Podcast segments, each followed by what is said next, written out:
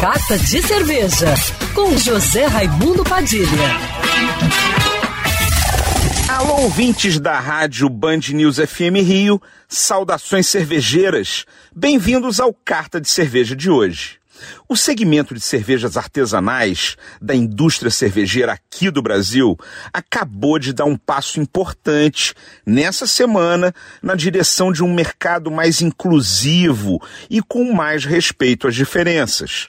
A Associação Brasileira das Microcervejarias Artesanais Independentes, Abracerva, apresentou para os seus associados e para o grande público o seu Código de Ética, um documento onde estão relacionados, um a um, todos os princípios básicos que vão nortear daqui para frente toda e qualquer tomada de decisão da associação e dos seus associados relacionados às questões éticas.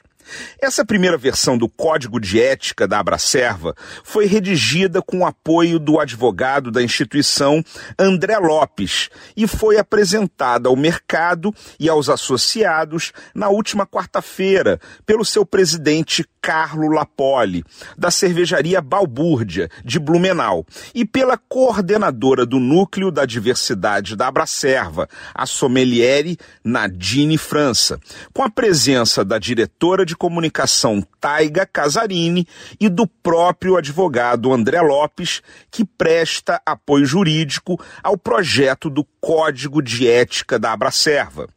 Para quem quiser contribuir com ideias para o documento, está no ar até o dia 10 de setembro um formulário que vai colher as sugestões do mercado e que pode ser acessado no site da abracerva.com.br. Saudações cervejeiras e para me seguir no Instagram você já sabe, arroba Padilha Sommelier.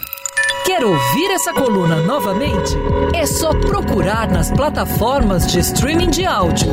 Conheça mais dos podcasts da Band News FM Rio.